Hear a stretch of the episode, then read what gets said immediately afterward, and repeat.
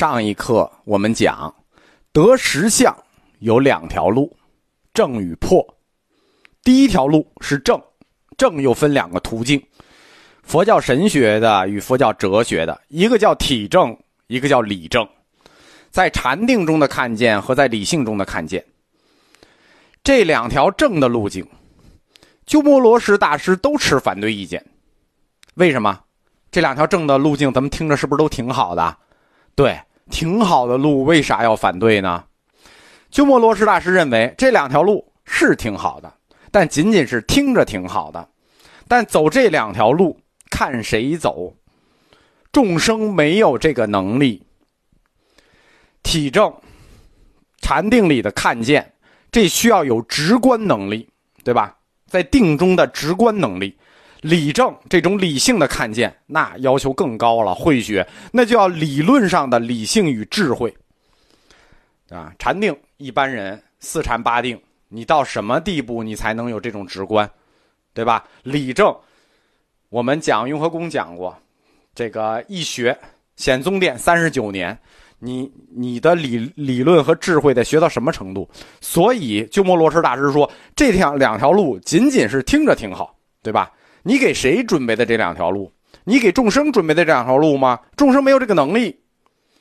这两种能力就是这种定中的直观能力，与般若的理性与智慧，对普通人来说不可思议，也不现实。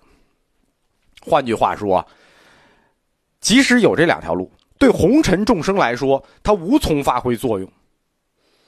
不是鸠摩罗什看不起大家啊。真的就不是鸠摩罗什，大家看不起在座各位，他包括所有在座各位，众生真的没有这个根气，也没有这个能力。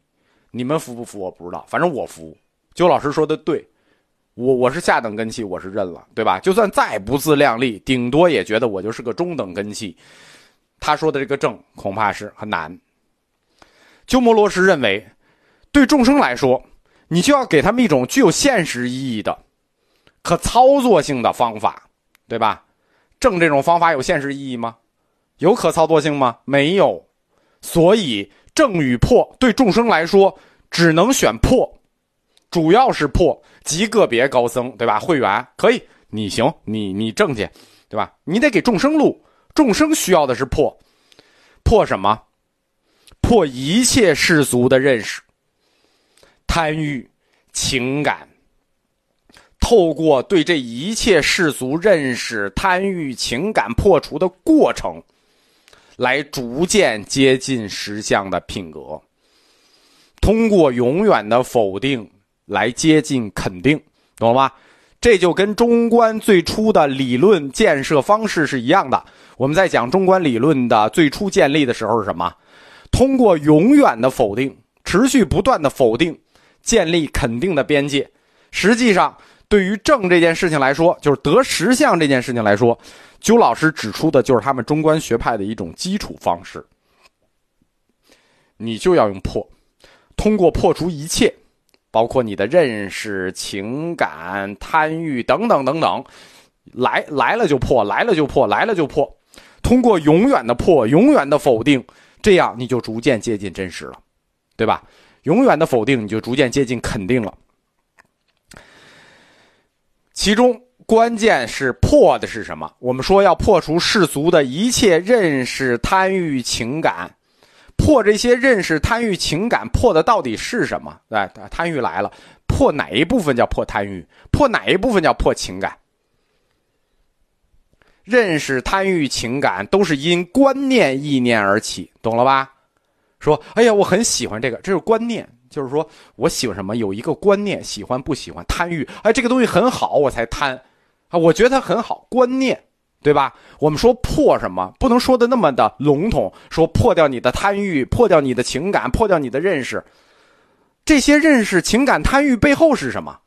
背后是你对这些所有事物的观念意识，对吧？你觉得它好，你才贪，要破除好坏，对不对？你情感，你喜欢它，你觉得。美，你得破除美丑，哎，自然就不喜欢了，对吧？你美，你才喜欢有情感嘛，对吧？你破除美丑，破除是非，破除对错，破除好坏，破除这，情感贪欲背后的观念意识。如何破这些观念意识呢？说的好简单啊，对吧？我们要破除是非，破除观念意识。那如何破除这些观念意识呢？说我我这个人要不分是非，不分好坏，我怎么来破除我这种是非好坏的观念呢？想一想，什么形成了你的观念意识？说这东西好，这东西不好。语言，别人告诉你这东西好，这东西不好。语言是认识世界的工具。别人通过语言让你认识这个世界，你也通过语言告诉别人你认识了这个世界。什么形成了观念意识？根本是语言。比如一小孩从小没人教他说话，你觉得他就对这个世界有认识了吗？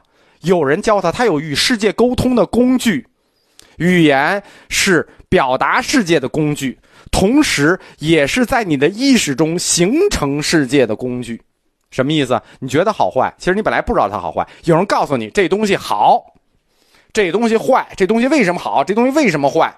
语言就是这个工具，语言形成了你的观念意识，观念意识又形成了你的认识、贪欲与情感。破的是什么？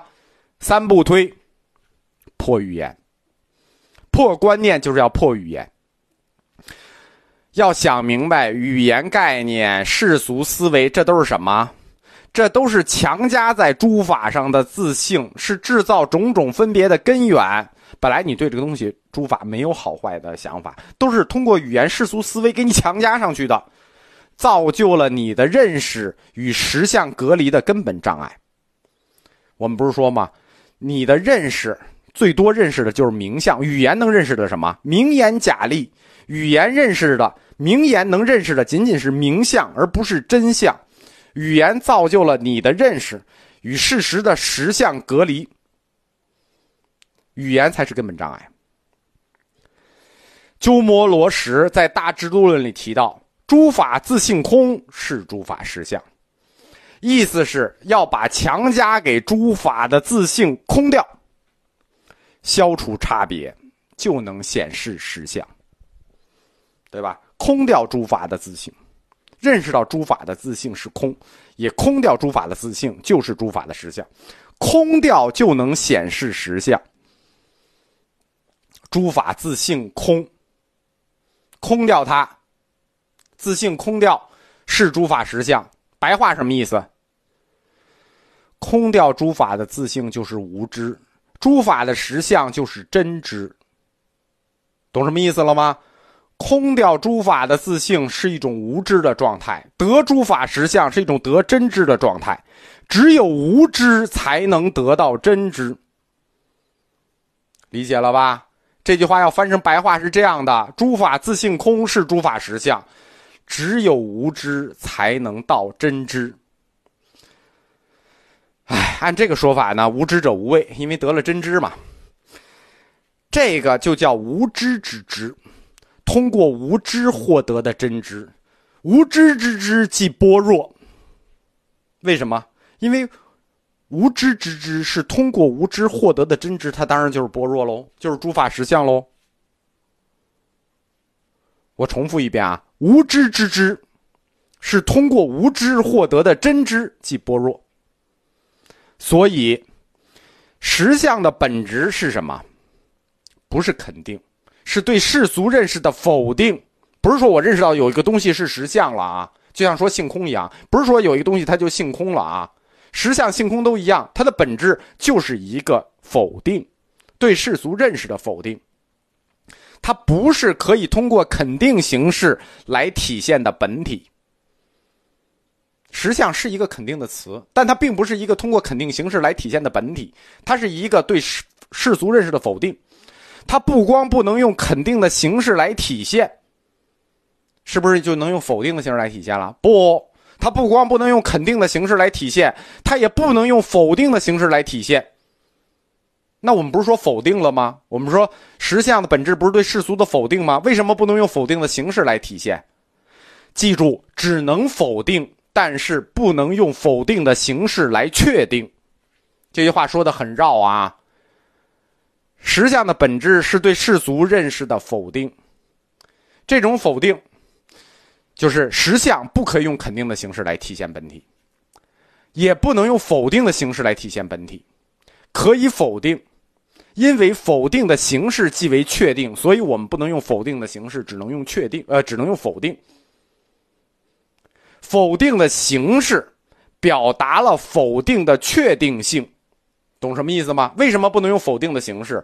否定的形式表达了否定的确定性，所以否定的形式我们也不能使，我们只能不断的否定。只有否定的动作，没有否定的形式，听懂了吗？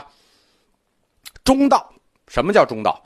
不落两边，因为你对实相的认识不能用肯定的形式，那对应的中道不落两边，这边你没有肯定的形式，那那边必然也没有否定的形式，你懂我意思了吧？非常绕，懂不懂就就讲到这样吧，不懂就算了。